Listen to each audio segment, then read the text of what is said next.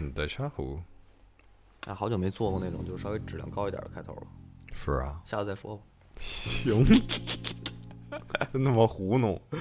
还行吧，还行吧，这需要灵感的，但是有时候总觉得灵感没有，你知道吗？灵感永远在，咱们是灵感大王，真假的呀？真的，确实是，哎，我觉得确实是是吧对吧？无敌，永远自信，overconfident。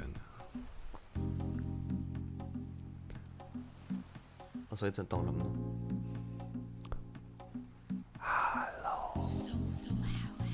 大家好，我是玲玲我是老王，欢迎收听这一期的连环 talk。，Talk，啊嗯，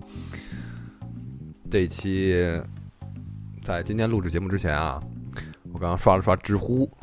看到了一个新闻，关于什么呢？有一个年轻人叫周某男，啊，就这周周周某是男的，还是说是他叫周某男？啊还周是周震周正南，周震南，啊，就是知乎第一条的这个标题是这么写的：如何看待周震南发声？你了解这个事儿吗？我不太了解。就是这是这好像是一个演员还是一个什么呀？流量明星吧，反正就是一个啊，那一般都是歌手、流量明星。嗯，那应该是个歌手吧，反正就贵圈儿的，咱们嗯，说这个这个事儿好像是他本来是自己出道之前没有父母的事儿，后来最近突然爆出来，他父母是老赖，而且欠了不少钱，多少钱？我上亿啊我忘了具体。多少，反正应该比罗永罗永浩罗永浩欠的还多。但是罗永浩今年靠自己带货把钱挣的挣回来差不多了。他多少是其实他说的是，呃，我不是很了解具体的事儿，就但是罗永浩官方回答是，就是有些他说的不是还上了，啊他是三点几个亿还是几个亿？反正还了他说的不是还上，他说的是解决了，哦，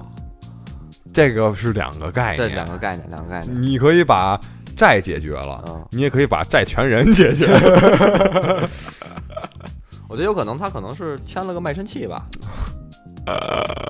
有可能吧，嗯，也有可能，对吧？就是你后多少年给我干活，这钱你对不用还了。对对对，嗯就是老赖呗，说白了就是老赖呗。今儿今儿这个什么周震南那个又回应了， 啊，说什么呀？硬 了，十更了是吧？十更可还行。嗯、我这儿读一段他说的话啊，嗯没有那个断章取义的意思，就是就是整一个自然段啊。嗯这些天我一直在努力消化这些事儿，我知道自己应该站出来，也必须站出来。我想说的是，法律的问题，法律自然会解决。但不管是法律上，我是不是必须替爸爸妈妈和他的公司承担责任，我都一直在心里认定，一定要帮他渡过难关，帮助所有因此受损的人们挽回损失，不管从心理上还是经济上，嗯，这话肯定是这个公关团队，肯定是然后嗯公安团队的。但是吧，说实话，你说这个措辞吧，很多东西它能表达一个人的这个态度，啊，包括这公关方向。咱就不说本人嘛，就说是公关团队了吧，嗯他在公关的方向，还是想把他跟他父母的撇开开，啊，然后把这个事儿的道义上的东西撇开，嗯更多的把它只是把它当成一场官司。那你觉得他这么做对吗？我觉得这肯定是，你要说公关团队这么做，你人家做的没问题。对，但是咱们就是如果是从人人情世故的角度来讲出，于老百姓自己如果碰到这种事儿嘛，对啊，就是你捅了我，嗯，假设啊，你捅了我，我同意的，你赔我你赔我钱，嗯你去坐牢是法律是必须得强制执行的，，对，这跟人情没关系。嗯但是你跟我道歉，嗯你真挚的道歉，嗯，前提是真挚的啊嗯，你真不真挚，那就是你这个人性的问题。对对对，我觉得这就是不真挚。不真挚是吧？对，这是很不讲究。哎，那你说一个人犯父母犯了错，然后自己需要去承担这些事儿吗？呃，也分问题吧。对，也分这人吧。也许你本人就是父母的一 个错误。对，这分问题是不一样的嘛。啊，那有的有的有的人就是说父父亲欠的问债，为什么要孩父子债来子还嘛对，啊父债所谓的父债子还，嗯但也有人就说这父债子不还。嗯，但是往往我们都是赞美那些偿还负债的人。对，这人说讲究你说这，真牛逼，他啊爸欠债，啊，老老老周家的债就没有还不上的，就算他儿他爸死了，他这个儿子都得还上。啊，这样的人，咱跟他挑大拇哥。对，但是，唉，是吧？少，少，确实少。但往往能干出这种事儿，都是不只能只干出这一件牛逼的对事，儿。哎，那你说，就是说，如果是杀父之仇的话，然后我替我爹去把这人弄死， 这个是挑大拇哥吗？嗯，嗯，咱们从法律角度来讲，这个事儿应该是不成立的。但你说，要是你你个人来想啊，这事儿就是说，你觉得我该不该能，我能，我能作为一个老大哥去管制，啊，对，就是管制法律啊什么的，都听我一人。也你别也别胡说，啊， 你们别胡说啊！嗯，如果是你的话，你遇到这种事在儿没有这在在些法律新中国建立之前，这个事儿都是可以的。嗯直到民国的时候，我记着还有类似的案子，就是子女替父亲报杀父之仇是法律允许你的，法律支持你的。是吗？对，只有在咱们建国之后，法律完善了，这嗯个事儿他才学西方国家。但我其实认为这个事儿在中国就应该是被允许的。就是允许这个，我并不是说在这儿反反对法治啊，啊但我觉得法治这方面是有协商的余地的。别别，咱们别老提什么法治啊什么这种词儿。我给你举个例子，啊前些日子那个就是当着孩子面前羞辱母亲，啊，我我知道那个，我知道那个。然后孩子不是把那仨弄都给弄死了吗？对，如果这个事儿没有媒体、没有网络的这个助攻，啊，那就是死刑。那绝对是死刑。对，现在现在是什么刑啊？是反也正是至少不是死刑，反正绝对是不说无罪释放吧，那肯定绝对是跟舆论有很大关系。反正这个是减刑判的也挺那什么的，但是好，我不是是不是死刑，我还真忘了。我觉得这个很大明显就，如果这个事儿发生在外国的话，嗯就是有些所谓的欧美就是法治健全的一些国家，啊，并不是说咱们不健全，是哦他们自称法治健全的国家，嗯这个事儿是没有什么。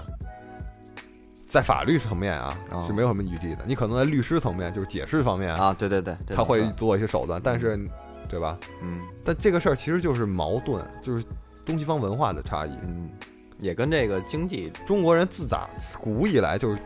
就觉得报仇是一个很理所应当的事儿，对尤其是父子这种关系的仇恨，啊你就是打着为你父亲的名号做任何事儿，都是名正言顺的，啊，就是就像也也可以是作为坏人的一个挡箭牌。对，所以说，嗯、咱也不能说这个法律制定的就完全不对，嗯。它也是它毕竟是那么多那个有智慧有那对很多人一块儿决策出来的一个东西嘛，它也一定对吧有它的道理的。嗯但是说白了，法律就是规矩嘛。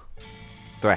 对，规矩也是人定的，所有人定的东西，它就不是天然的，它就不是完美的，肯定是有争议的东西。嗯所以我觉得咱们这期可以聊一聊关于规矩的事儿。对，而且那么多人不愿意遵守规矩，到底是为什么呀？难道规矩就应该被遵守吗？谁定的规矩算是规矩？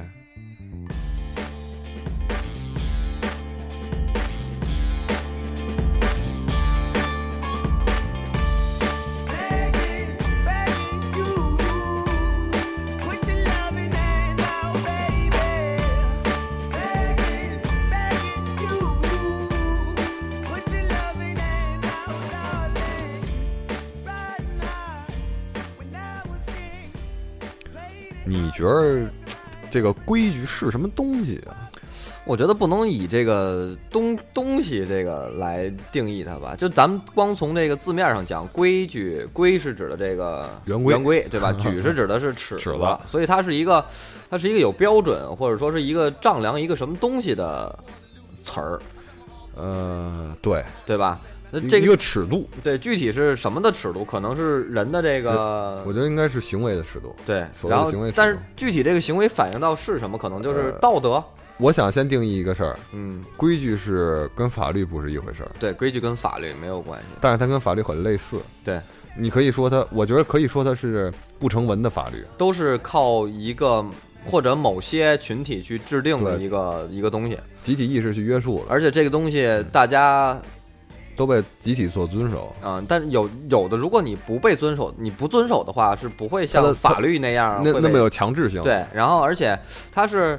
我觉得我如果去给它一个定义的话，规矩可能更像是一种被集体的约束下的一种让自己给别人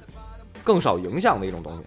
这个影响是负面的影响，这听起来好像网络治理啊。像网络治理吗？像一种很理想化的治理手段，其实我觉得就可以这么讲吧，应该是。嗯对对于国家层面来讲，对吧？你世界这层面来讲，这个东西不是强制约社束会的，是自己给自己的一种约束。这种约束是一种预保护，可以这么理解吗？也可以可以对这么吧说，？对吧？就是为了让自己在别人那儿少一点麻烦。少麻烦吗？嗯，我觉得其实规矩是一个挺麻烦的事儿。确实是人之所以不守规矩，是因为它代价太高了，对，或者如果说规矩是没有成本的，没有人会，没有几个人吧会担着这种骂名去不守规矩。嗯，也不是骂名吧，呃，说的夸张一点是骂名吧，而是且负面评价吧。而且这个得在一个特定的群体里，对吧？你们这波人不守规矩，你对们就没有这事儿。比如说，比如说国家之间嗯，规矩完全不一样，对，比如说甚至地区南北，中国可能隔一个村儿、隔一个省，这个都不一样。对，因为是大家可能连话说的都不太一样，嗯，对吧？所以我觉得，就是咱们现在去谈规矩这个事儿，其实可以分一个，起码要做一个对比，规矩是对对吧？就是之前咱们的规矩是什么，现在咱们的规矩是什么？你说时间上的跨度是对吗？时间上肯定是也是有的，不仅是地理上，地理上一方面，时间刚才咱们提的地理，现在时间也是一方面，嗯因为尤其是现在咱们这个是有一个词儿叫变革的 时代，这词儿太老了，但其实的确是从有这词儿开始一直是这个时代，啊那你觉得这东西在走下坡路吗？不好说。新的时代有新的道德标准，有新的规矩，它随着生产力和生产关系的发展而发展。对，而且我我觉操得这话说的 这这是我说的话吗？人的这个物质的生活的这个享受在慢慢的提高，嗯对吧？然后呃，你表面上看到的，你心理上觉得可能没有原来满足或怎么样，你总会去憧憬一个当时的那个年代，觉得那个年代是丰富的，是真的。然后，但是现在觉得总会空虚，这个情绪啊叫是一种怀旧，对吧？而觉得人和人远了有，一个词儿叫个那个世古今非，对，可以这么可以这么说，这词儿就是这意个思，啊这个不只是咱们现在才有的现象。一直就会有。自打有咱们我世界，我不敢说有啊有有中人类有中国开始啊，就是这样。就是这样孔子嗯在周朝就一直在说尧舜的好处，啊、你想吧，对，所以咱们现在提当时那个年代好处是没有问题的，我这这个是一个很正常的现象，嗯我觉着。但是，呃，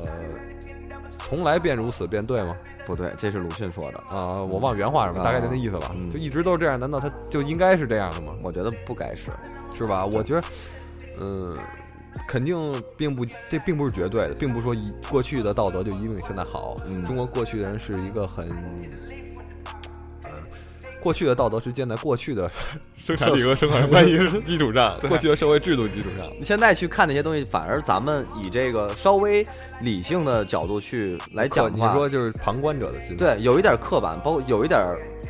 复杂，有些东西没有用的，我觉得。嗯，但是那个理念，我觉得要保持住，对吧？就比如说，当时要三拜九叩怎么样，当时要干一些什么事儿，其实那些东西对于咱们现在来说是没有必要的。但是你一定要这个知道他凭什么去干这个事儿。这就跟咱们现在就是，咱们刚才聊了很多，就是很抽象性的东西。嗯就是你说三拜九叩这三拜九叩这个事儿吧，嗯，就是在当时的王权的基础上，对，他们封建社会的这个礼仪。嗯，然后咱们现在中国人，自打新文化运动以来，咱们开始摒弃那些东西。对，其实这是一个过犹不及的过程，嗯，因为人都是有这一心态的。就是鲁迅原来说过，还是说鲁迅，他说过一句话：你想给开窗户，你不行，人不干；说我要开窗户，人不干。啊，你非得说我把这墙给砸了，那你开窗 户吧，那开窗户。我觉得都是这样，就包括各种循环，包括那种废除废除汉字，其实也是这么一回事儿，对，并不是真的说要废除汉字，而是说要你要改革。但你说改革，永远都是只到皮毛，你必须得说他死，他才能伤到他。对，啊，咱们说回规矩啊，嗯，其实这个规矩这么抽象这个东西，咱们具体来说，你觉得哪儿的人最讲规矩我觉得啊，啊？我们这是弄得我觉得特别自恋。 你觉得你最讲规矩？不是不是，我觉得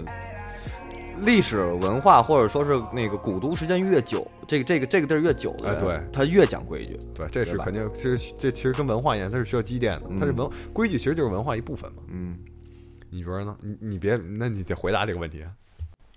那就是北京人呗。我觉得北京人最讲规矩，而且可能也是因啊为我在这个城市出生，然后之后你从小到大接受的这些教育，然后你父母对你说的话，然后当你去跟别人横向的一个对比的时候，你上了大学，对吧？你见到各地儿的朋友，然后各地儿的同学之后，会觉得，哎，那他们不说您，为为什么我要说您？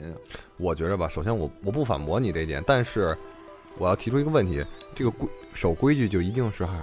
是更文明礼貌或者说先进的吗？不是，其觉得实我觉并得不不是这样对吧？因为我了解到我的那些四五湖四海的朋友，他们对自己的父母也是很尊敬的，这他们只是在形式上来说少了一个“您”字儿而已。我是这么想的。如果是说这种形式的话，我觉得最讲规矩的人是日本人。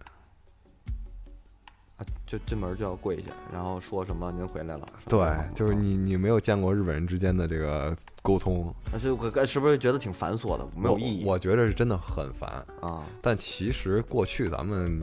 跟这差不多，就中国来说，甚至为啥可能还稍微更过一点。啊，有可能他们是这个世界的海洋上的一个尽头，所有东西传到最后他们出不去，所以一直会保留是吗？呃，这个我不好说。我给你举个例子来说，就是过去所谓的请安，嗯，知道这词儿吧？知。道，但是咱们现在没有人请安。对，请安其实是一个很麻烦的一个动作，相比点头、哈腰、握手之类的。对你别看日本人说那哈腰啊、鞠躬怎么样，挺麻烦的了，就天天见面还鞠躬，你过去请安，你得，反正你这膝盖要不好吧，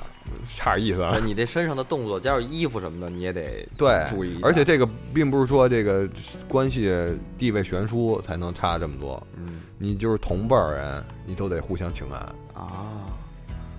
请安是互相的，我给你请安，你得回我一个，啊，那是不是那会儿如果卖这个护膝的话，应该能大挣一笔？倒不是跪下，就是各种各样的吧。啊请安的不同模式吧，就往往都是很复杂的，尤其是清朝那会儿。嗯，现在什么把咱们拯救了？我觉着，之所以中国跟现在日本的这个，都说日本人比中国人讲礼貌，讲礼貌，其实我觉得就是规矩。对，礼貌其实就是规矩，讲礼啊规矩，不见得是就是礼貌，但是礼貌一定就是规矩。对，这个没毛病。没问题。为什么呢？因为日本说白了，我觉得还是这个等级制度不是我我我的理解，日本啊，啊。就是他们家不是不 是他们，就是他们啊，他们小日子过得不错的日本人对他们啊就是不变，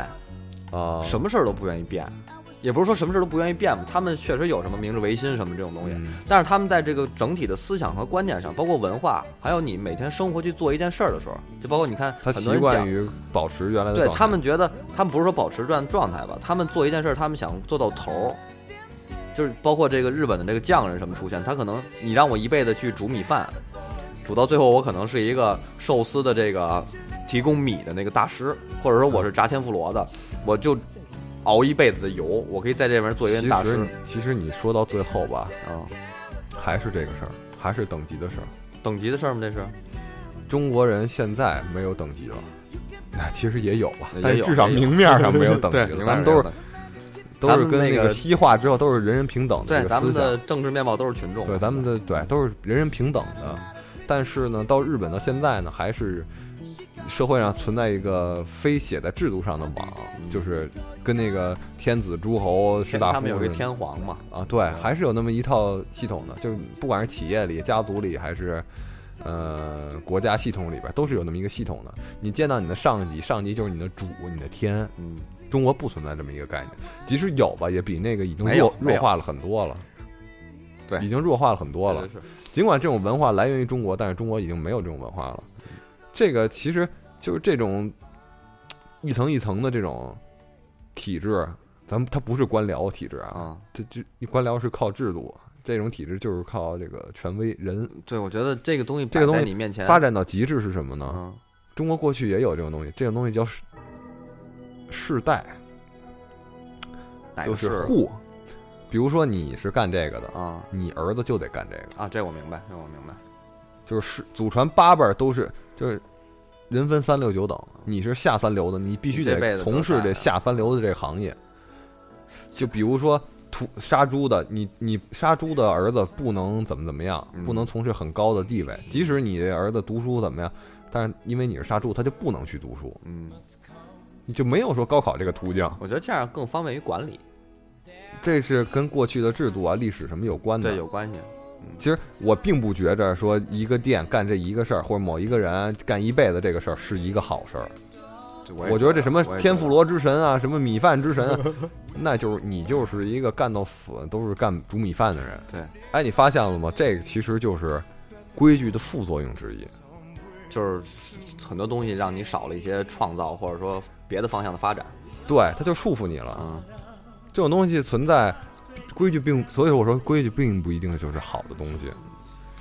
规矩按理说啊，好的规矩才是好的好的你东这西。话到哪儿都说的没问题。不是，那什么才是好的规矩呢？就要适应现代的时代，啊，适应当与地的时俱进的东西，对，与时俱进的。东西。一百年前的规矩，搁现在可能就不叫规矩，就叫事儿。对，这就是为什么好多人就很抵触这规。我来举个例子，就北京人有一规矩，其实不止北京人啊，就是你吃饭的时候，筷子不能插米饭里，嗯，这其实是一个很被广为流传的一个规矩。对。但是你看现在祭祀什么的，死人也也不会这样了，对吧？对，也没有什么这这样，而且现断在这个是什么呢？这个是有好多说法，那主要的一个说法最可信的一种，我觉得就是断头饭。嗯你给行刑之前拿这筷子剃香，嗯这儿注意一下，这个并不是说这个把这个，因为它像这个插在香炉上的香，而是说确实插这根筷子的时候，就是把它当做香来使的，因为死刑犯没有机会受这香火，临死之前想受一回香火嘛，自己给自己插的其实是。呃，这个东西我觉得就可以被抛弃掉。对抛弃掉，现在根本就没有死刑犯烧香这说了，对。但也没有这个这个，现在只能说是死刑犯可能要挨一颗枪子儿呃，我我想说的是，抛弃是抛弃这个说法，啊，但是呢，这个习惯、这个传统应该被保留下来。为什么呢？我觉着吧，比如说啊，就是这其实是一种良好的习惯。我觉为什得么插，首先插筷子的确不好看，可能也跟这个影响有关那吧。肯定跟影响有关。我觉得，反正我就觉得不好啊看。一方面，它也不安全。不安全吗？哪儿不安全啊？呃，首先这筷子插米饭，它就不是很瓷实，它容易掉下来。啊尤其那个碗不是特大那种，啊筷子在倍儿老长，两尺多长一筷子，巴掌大那么一碗，一插进去，啪掉下来了。啊，筷子掉地要挨打，这又是新规矩 啊。啊，这是一方面，但是更重要一方面，其实你想吧，嗯把那筷子插那儿立那儿了之后，那个位置跟你的眼睛其实平行是的平齐的，啊，并不是平，就是你稍微一低头，正好戳在你的眼睛上啊，还不是平行，平行都没这么危险。哦尤其是小孩儿，对对对，小孩儿不懂事儿，可能插的时候没觉得什么，但你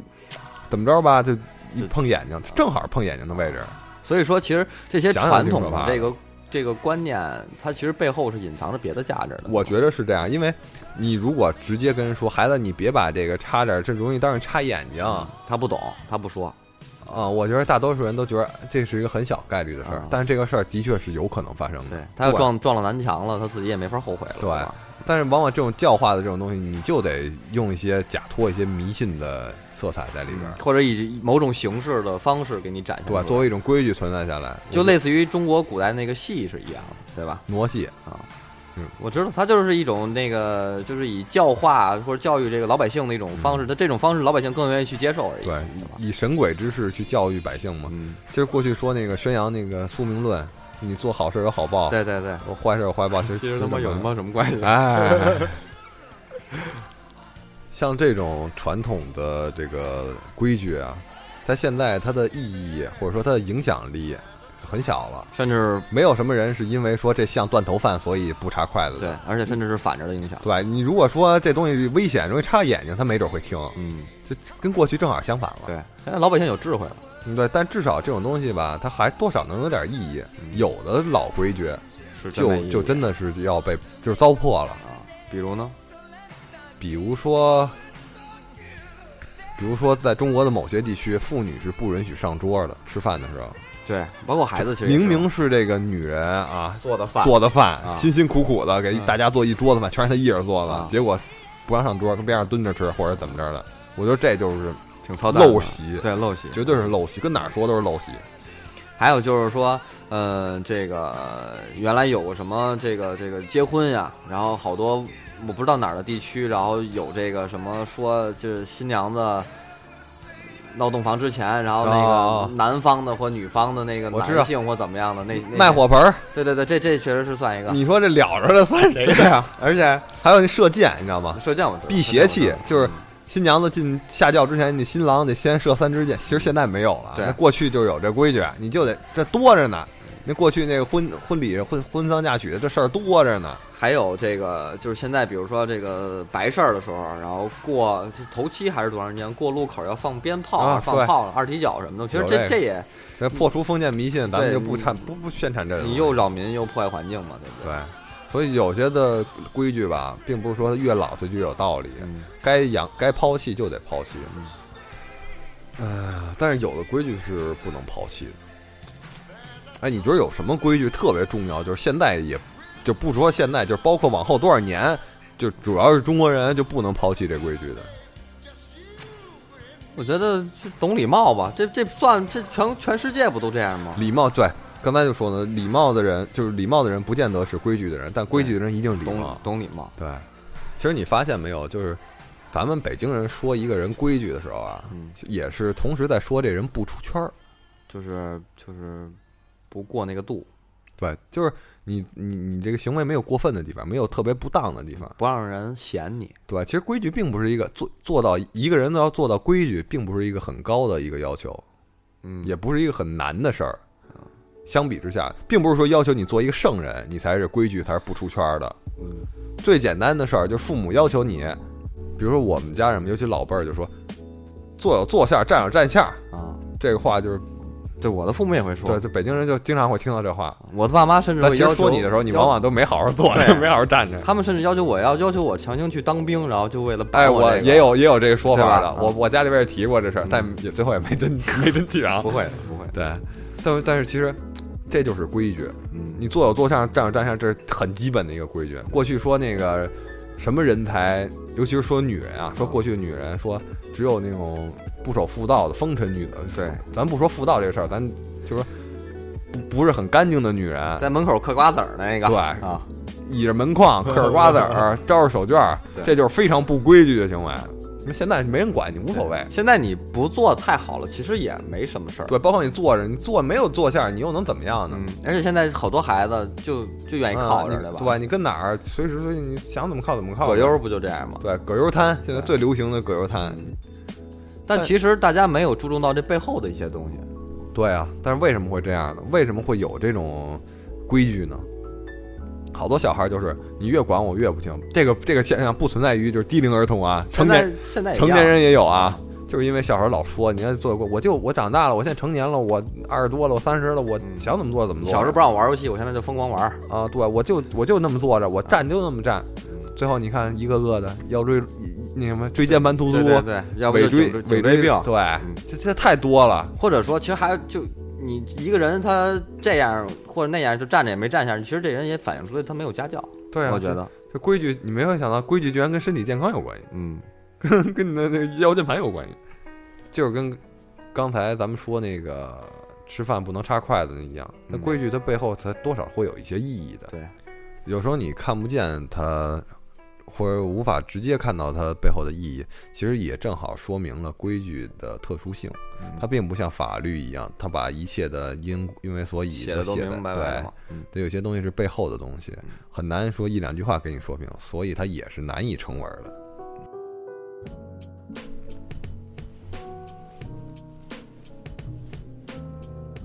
话说回来啊，老王，你觉着生活中有什么事儿是让你觉着这人做不规矩的吗？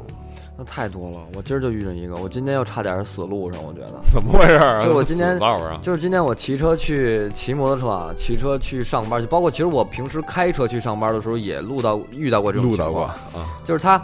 呃，这个孙子，这就是这个人啊， 他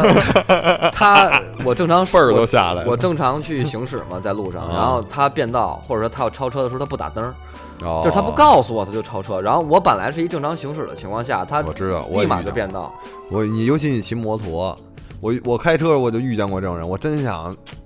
嗯，没辙，因为本来就是，比如说摩托车的路权就比汽车要小嘛，它的反光镜就不容易看到我。你变道的时候你，你你多看看，你你指不定你变道，你变到谁身上了，对不对？是其实我觉得那这样人其实挺挺二百五的也。他就是不你说这出什么事儿，那不都是他责任吗？对啊，而且这玩意儿一出事儿肯定是大事儿，对，而而且尤其我这种就是在铁格子上面坐着的对人，啊皮皮包铁的人，对我没有这个安全系数这个这个东西， 我就是要不就是碰撞在技术死亡，对，就闭就嘴只有这种情况嘛。就看怎么死。我觉得我也遇见过这种，你知道吗？我我就是真想骂街，但我这个都忍住了，没有就张干张嘴不出声那种对骂街，你知道真吗？真骂出来，可能还有别的事儿了。不不不，就是我也在车里边儿，因为我觉得，哎，没必要骂他，就脏了我的嘴。行吧，啊，我真是遇见过，我是一个只要变道一定会打灯的人，除非我前后都看不见一个人，啊那你得多注意注意有没有什么小号的摩托车。就哪怕我前面有人，我变道也会打灯。我也是，我一般也是就。好多人我坐我车，我觉得你怎么那么怂啊？你都开这么多年车，你还就其老实打其实灯？不是怂，啊我觉得这跟没关系，这对跟开多长时间没有，这是一个责任意识的事儿。你习你都不能说这是一个习惯，这就是一个责任意识的事对儿。，还有这个这个就是它不是。它不是机动车嗯，啊，它对，非得要去机动车上走。我之前我觉得遇到这一真是个嗯太傻遇到一个老年代步车，啊，然后那个爷爷，那个爷爷吧，就是他在最右侧车道，然后跨三条车道，也不打左 转灯，直接跨掉三条头，车道跨三条车道掉头。我在第二条车道，你知道吗？嗯就是他当时的那个掉头速度真是特别快，就是他可能没看到附近五米内有车，我当时的速度是以一个。四十迈左右的速度过路口，然后嗯我就前后刹全捏住，然后我差点都要遮出去了，然后刚刚好停到他的脚面前，你明白吗？我明白。就是如果他要是他要是再快一点儿，其实我都没事儿，他就过去了。他就是那速度刚好让我去撞的，而且撞的特别准那种。 就是想讹你，对，我就这样骂的。我一下了车，我就刚要张嘴，他就你没事儿吧？我说我确实没事儿。他说那我走了。我真哎，的、真的就是这种事儿，你发现了吗？就不管是那种拐弯不打灯啊，还是就是你刚说这种这种掉头非非机动车道上京，只要没事儿，法律就不管，对这个事儿就不是法律他范围的根事儿本就意识不到这个这个这问题严重性。我觉得这种事儿，要不就你死，要不我死。你死了，你岁数大，你你 你没事儿了。那我这国家还得需要 建设现四个 也现不代是化说国家需要我吧，我觉得我还年轻嘛，对吧？我我觉着吧，就是就还说白，这两个事儿都是那种法民举官也不究的事儿，嗯，就是法律之外的事儿，因为你没出事儿，对，但这个事儿对你确实造成了影响，嗯因为他不规矩，因为他这种行为，这就叫不规矩，嗯因为他这种行为影响了你。嗯然后你呢又没有什么合理途径去伸张，就这只能吃哑巴亏，这事儿就是不道德的一个事儿，你只能从道德上来要求他，这就是不规矩。那我只能制裁他，可能就是录下来给他，然后给他发网上去。啊，对，那这样的话，说实话，你有一点网络暴力的嫌疑。对，但是没什么意义，我觉得根本上他自己是理解不你了这件事儿。对你不能以暴制明暴，但这个事儿现象就是这样，还是说得靠一种规矩，规大家得认同这个规矩才行，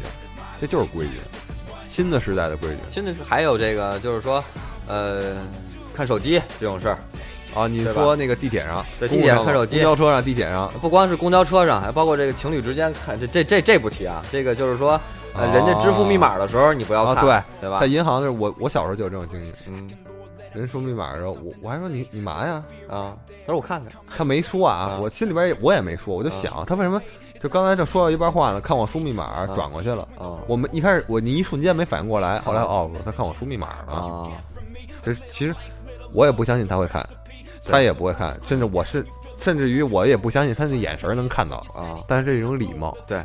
这就是一种礼貌，而且你会觉得这人还挺有那个，就是规矩。对，就是规矩这。人就是这人是一规矩人，就跟变道似的，就是变道之后那个，有时候我可能变道啊，嗯就是我忘了这是左左转车道，我要变个道说哎，说到这事儿，我想起来了啊，，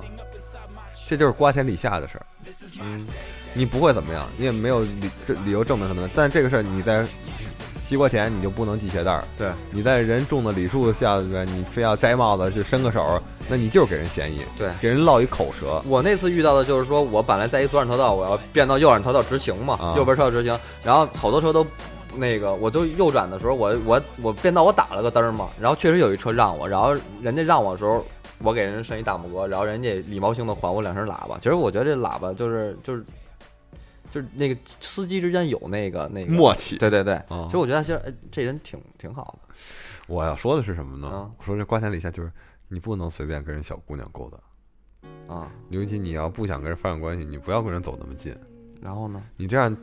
就是不规矩啊。对，这这你也们是俩一要种嗯要处就好好处，不处就别处，就别搞什么暧昧什么的。你是我的怎么样，就是好朋友啊、闺蜜啊，或者说姐妹之类的。你这叫什么玩意儿啊？这就是种事这儿就是很不多，规矩现，在其实这种事儿现在这很就是多嗯不规矩。要我说，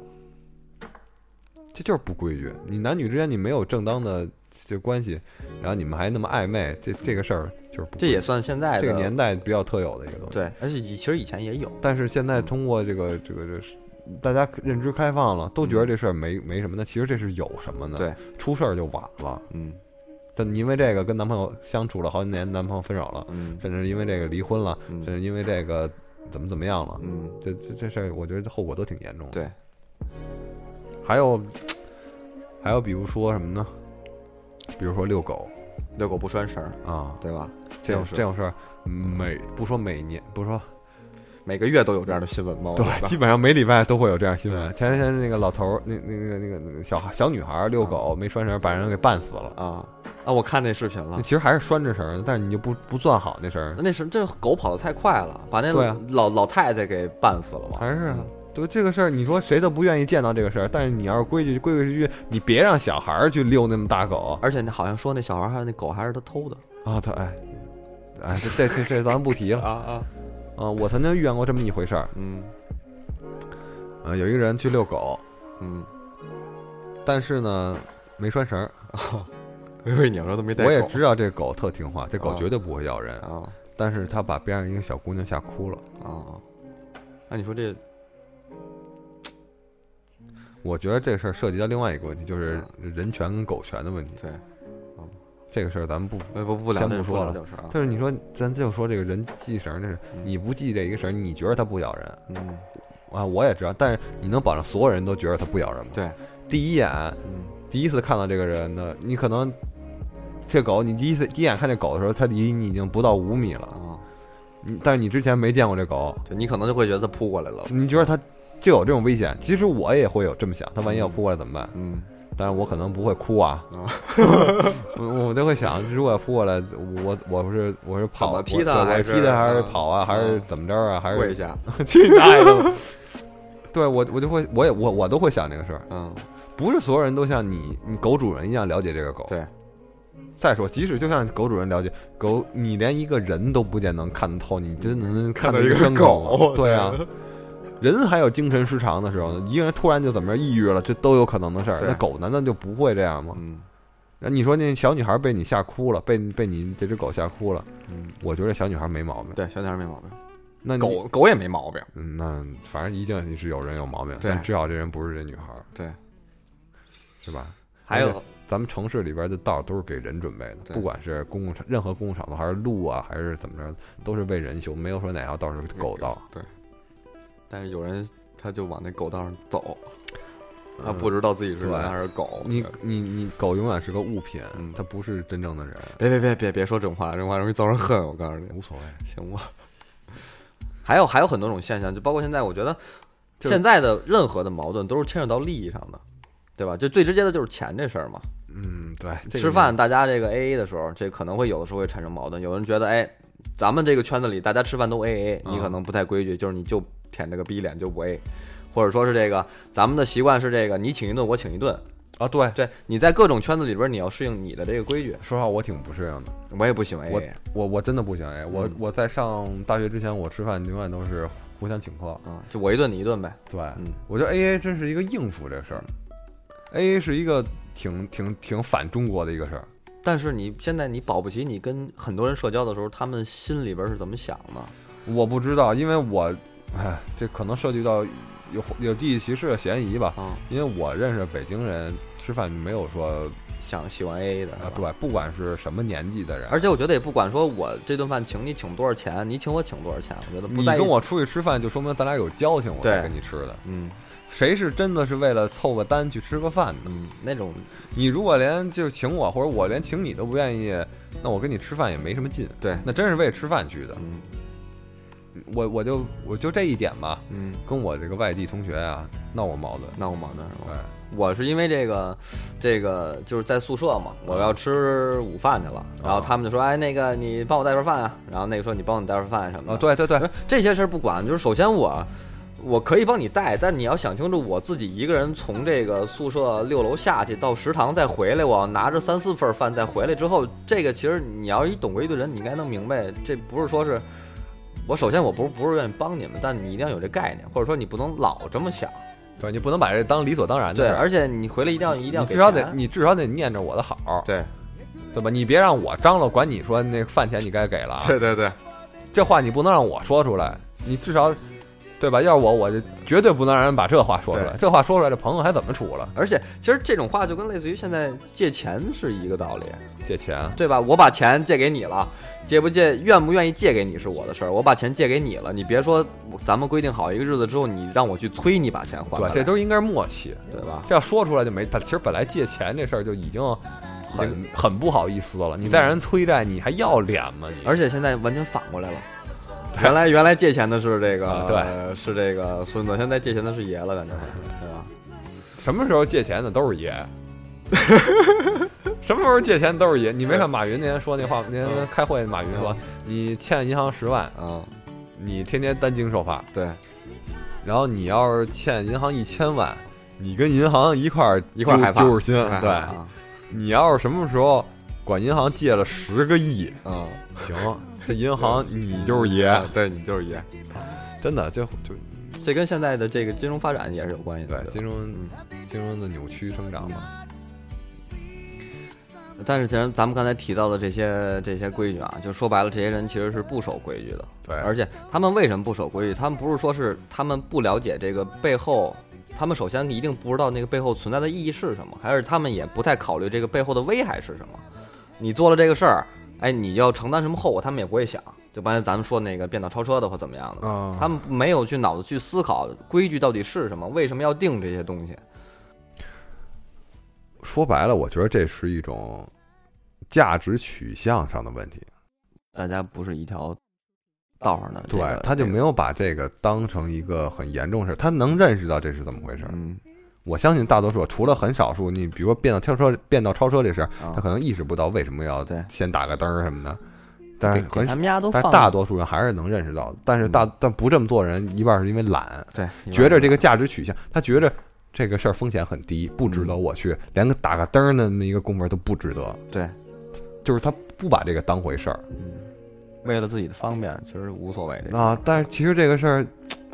如果你考量一下，你这车祸不管是出人命还是赔钱什么，这都是很危险的就东西。我觉得主要是现在这个所有人的眼里边儿，就是在这个年代或者说近几年的时候，大家看的都是这个当下眼前自己需要的东西，或者说是便利的东西，就或者是把它理解成利益这俩字儿 你也可能理解成他不不他不觉得自己命值钱，也行。你要这么说也 行，对吧？你要按这道理来说，他才是他确实觉得自己的命不其实值钱其实咱们说回刚才那个吃饭那个事儿，我后来琢磨一下这个事儿，就 A A 和请客这个事儿，嗯就我因为跟之前朋友我在高中什么的都是绝对是没有说 A A 过，全是你请我，下回我请你，因为这样的话能促进感情。对，而且能就有我下今一儿顿请你了，你明儿就不好意思说，你你得主动张罗着请我，对，而且能这是交朋友的道建理。立联系，而且对对吧，？但是后来我上大学的时候遇到这种情况，我忽然想到一个问题，嗯他是不是没钱呢？这不，这一点都不是开玩笑啊！啊就是我们有那个生活条件比较困难的同学，嗯，你叫他请客，他这钱出不了。那就吃便宜的不就完了吗？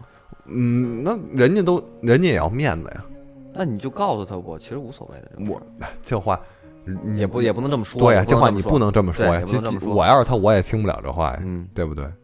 后来我也就淡然了。嗯就你很多事儿，还是说白了，那跟地域啊、跟生活环境啊、跟习惯都是有，真的是就都包哎不一括样的我上大学你的时得候也有理一个解概念，你得就理解这些东西。就跟北京的孩子见到家长都说您一样，别的地儿他就不说您，但是他人家啊我不真是的对父母不理，再说不实话，尊重啊我听这话真的很刺耳。他只能说咱们从小到大习惯了。啊对我听这话特刺耳，就跟你跟，尤其是跟你父母，你你你你你你给我你给我怎么的，我我真想上去给挨一大嘴巴子，我操！他只能说这种东西在咱们脑子里根深蒂固了。哎人家真的不是不尊重父母，人家甚至有些事儿其实比咱们做的好多了，对吧？人家主动张罗做饭给父母怎么着了，其实咱们有时候不不会做到，咱们只是说嘴上说了个您而已，但是心理上嗯在批判他，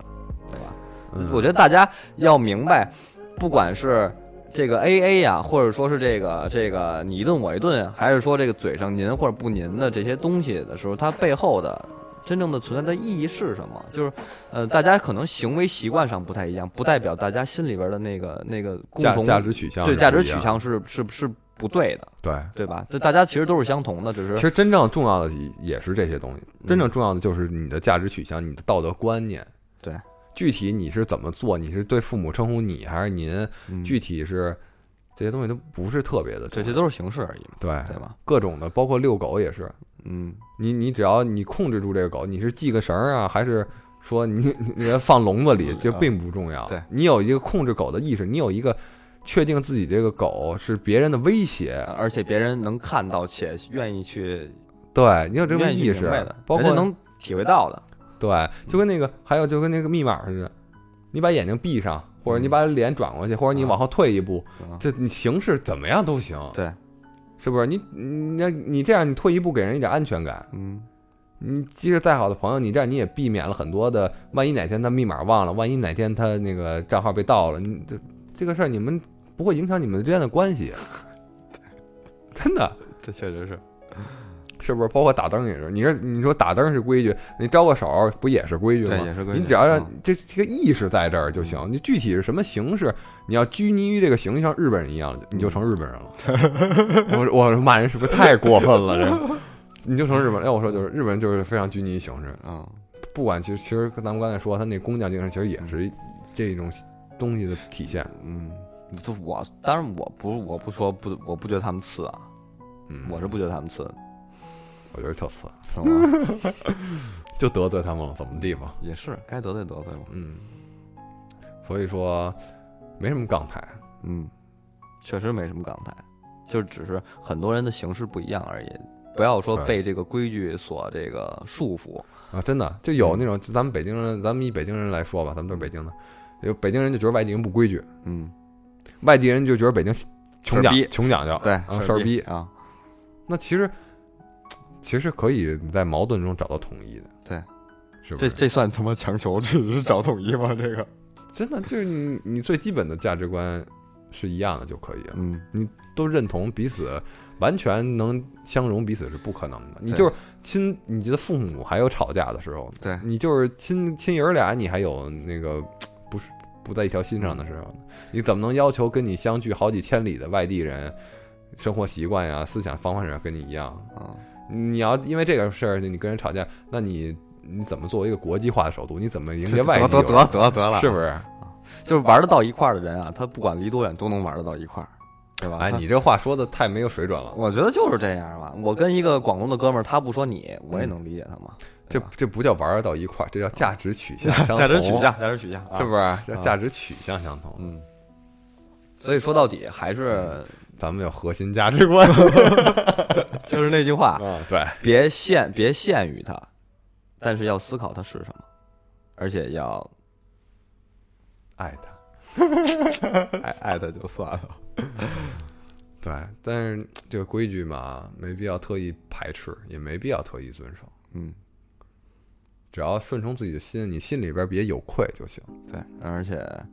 要多思考思考，嗯，对吧净他妈思考。就是得思考嘛。行左行走坐卧就是让你少点毛病嘛。对，其实我就是后悔了吗？后悔，后悔了，注意呗。对，注意吧，不晚就行。对你也是，别老跟那小姑娘瞎搭个，知道吗？行你要处就处，要不处就分，要不就别联系。你看我就没有一个女性朋友，那你现在，我感觉你现在还是挺痛苦的呀。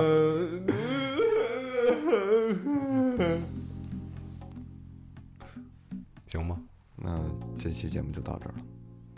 就这样吧。嗯，啊愿你是明白规矩的人。愿你妻雀成群。